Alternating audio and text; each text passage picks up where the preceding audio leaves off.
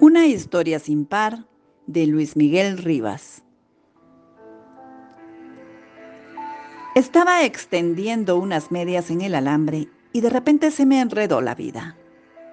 Había llegado a la terraza lleno de alegría y optimismo, dispuesto a dar el paso final de ese complejo y engorroso proceso que es lavar la ropa sucia. Allí, entre el ondear de sábanas, camisas y calzoncillos, sostenía en mis brazos un colorido y disímil ramillete de calcetines empapados y limpitos, prestos a recibir el sol. Tomé un gancho de madera y pellizqué la tela de la primera media, una de lana con colores vivos, aprisionándola sobre el alambre.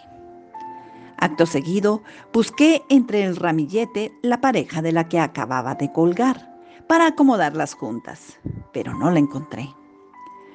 Revolví el surullo mojado que mi brazo derecho aprisionaba contra el abdomen y no vislumbré ningún color vivo, hecho de lana entre la húmeda confusión.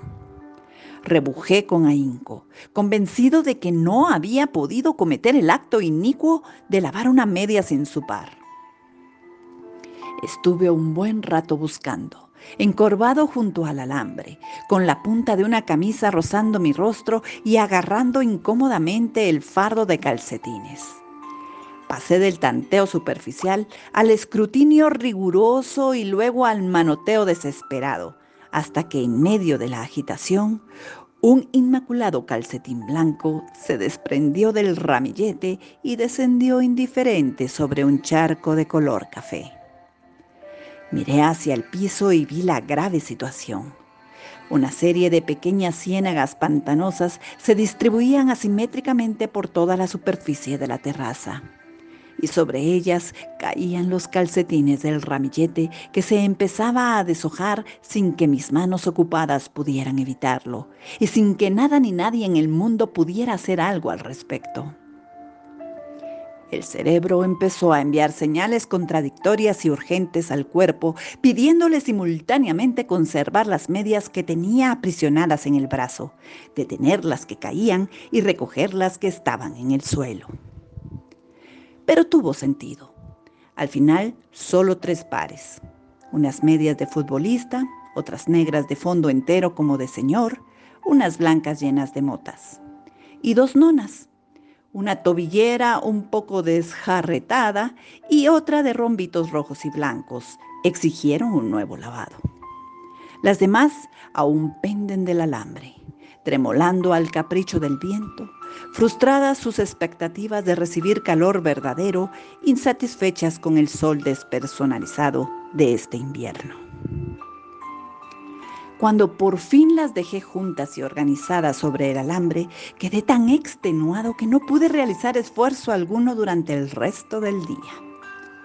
Una vez más, pospuse los asuntos pendientes y me di a la tarea inaplazable de averiguar por qué razón una labor simple como poner las medias a secar llega a requerir la misma fortaleza mental y preparación física que una batalla campal.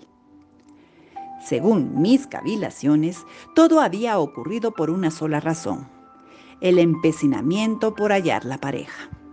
¿Acaso las medias no son susceptibles de ser colgadas individualmente?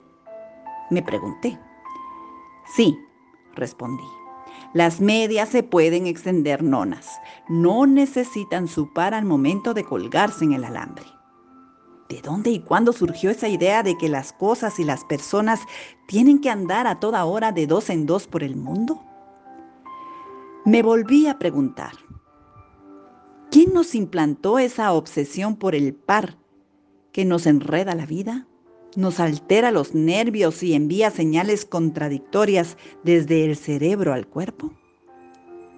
Salí a la calle para ahondar en mis reflexiones y vi a la gente caminando en dúos, temerosos de ser solo uno, tomados de la mano de otra persona que hasta hace pocos días, meses o años era una completa desconocida. Atados a un forastero sin el que se vivió la mayor parte de la existencia y sin el que ahora y lógicamente se considera imposible seguir viviendo. En ese momento de epifanía descubrí el sinsentido de todo el asunto y decidí ayudar a la humanidad a liberarse del absurdo yugo de la pareja. Hombres y mujeres del mundo. Las medias se pueden colgar nonas. Basta recuperar el sentido común.